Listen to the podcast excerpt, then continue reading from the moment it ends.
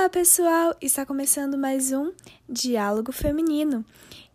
E hoje teremos a presença da Karen, Clícia, Raíssa, Sofia e Laura. Um evento que marcou o empoderamento feminino no Brasil foi quando a baiana Maria Quitéria de Jesus foi a primeira mulher a entrar no exército brasileiro, fingindo ser homem. Ficou conhecida como Soldado Medeiros. Lutou nos batalhões nacionalistas contra os portugueses em 1822 e nas guerras de independência. Mesmo após descobrirem que ela era uma mulher, deixaram ficar por conta dela manusear as armas muito bem e ser super disciplinada. Maria Quitéria é um símbolo da emancipação feminina e exemplo para mulheres de todo o país. O objetivo comum desse, desse movimento são os direitos equânimes e uma vivência humana por meio do empoderamento feminino e da libertação de padrões patriarcais, baseados em normas de gênero. As atividades femininas fizeram campanhas pelos direitos legais das mulheres, como o direito ao voto, direito ao contrato e à propriedade, pelos direitos da mulher e sua autonomia e integridade ao seu corpo, pelos direitos ao aborto e pelos direitos reprodutivos, incluindo o acesso à contracepção e ao cuidados pré-natais de qualidade. Pela proteção de mulheres e garotas contra a violência doméstica, assédio sexual e ao estupro pelos direitos trabalhistas, incluindo licença maternidade e um salário igual, e todas as outras formas de discriminação. Não se confunda, o feminismo é diferente do femismo. O feminismo é um movimento social que busca a igualdade entre homens e mulheres, e o femismo é a ideologia que prega superioridade entre o gênero feminino sobre o masculino. As metodologias feministas se caracterizam por serem um campo multidisciplinar e defenderem a pluralidade metodológica.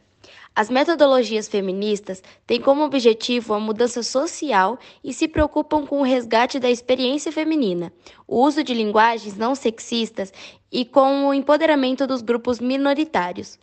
Os métodos utilizados no movimento feminista ultrapassam de apenas passeatas em alguns dias com centenas de mulheres.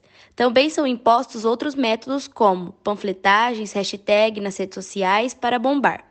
Como mexeu com uma, mexeu com todas, uma das hashtags que mais bombou nas redes sociais em diversos países. Temos também os times, que a maioria das vezes são grupos de famosas que utilizam suas redes sociais, que já bombam, para ressaltar o empoderamento feminino.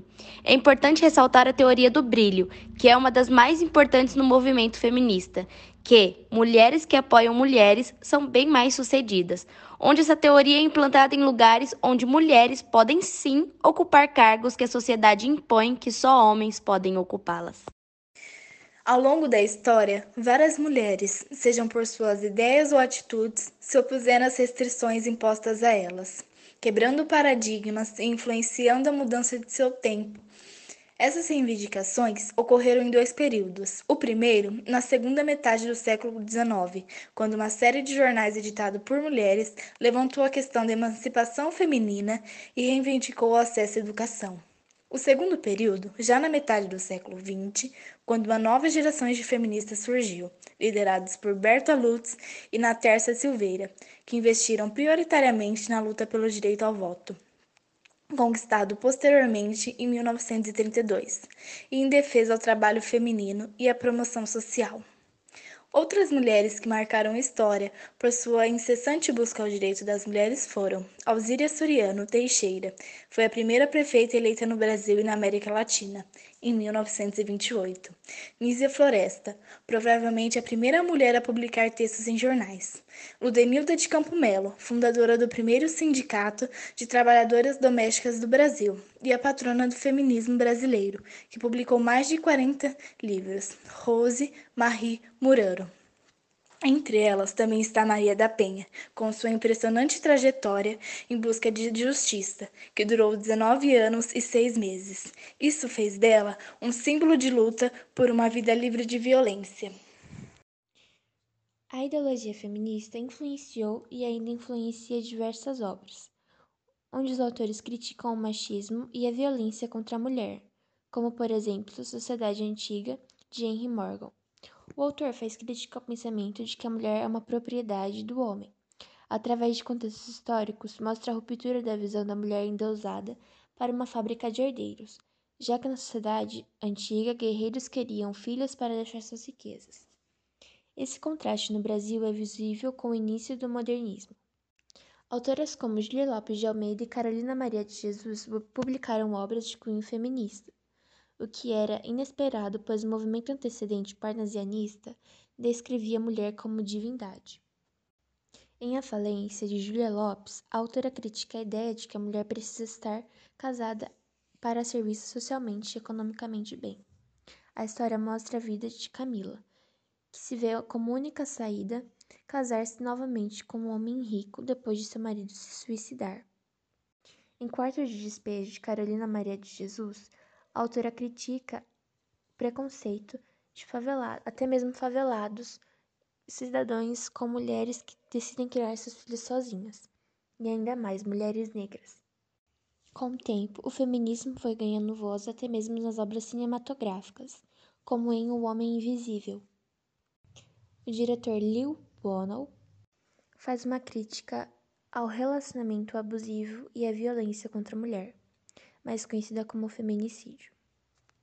A obra tem a intenção de mostrar como a sociedade vê o homem e a mulher dentro de um relacionamento abusivo, que por mais que a vítima de violência no caso a mulher, fale, denuncie, é visto como louca, enquanto o homem é, é incrivelmente visto como bonzinho da história. A sociedade faz questão de não olhar para o homem abusador, faz questão de o tornar, o tornar invisível. Por isso o nome do filme. E as estatísticas vêm crescendo. O feminicídio vem aumentando e precisamos combater isso medidas precisam ser tomadas, e através do filme o autor quis trazer a necessidade de denunciar, de falar e não se calar. Em geral, até o século XIX, a mulher era vista como um ser inferior aos homens, as quais não possuíam os mesmos privilégios que eles. Por exemplo, ler, escrever, estudar, guerrear, enfim, Diante disso, a figura feminina foi construída numa sociedade patriarcal, onde as atribuições da mulher estavam restritas aos afazeres domésticos e à educação dos filhos. Na década de 60 e 70, o feminismo havia se consolidado enquanto movimento político integrado a muitas outras bandeiras de lutas civis e minoritárias. Em resposta, a tais movimentações aconteceu a adoção de várias políticas de igualdade que visavam responder aos anseios estabelecidos no período. Na década de 80, essa causa deixou de ser uma meta a ser alcançada depois que os próprios representantes do Estado reconheceram a legitimidade de tais reivindicações. Contudo, essa faceta da história contemporânea ainda se desdobrou em uma mudança de comportamento que rompeu com os paradigmas tradicionais da família e até mesmo do homem, os quais podemos observar até o presente momento.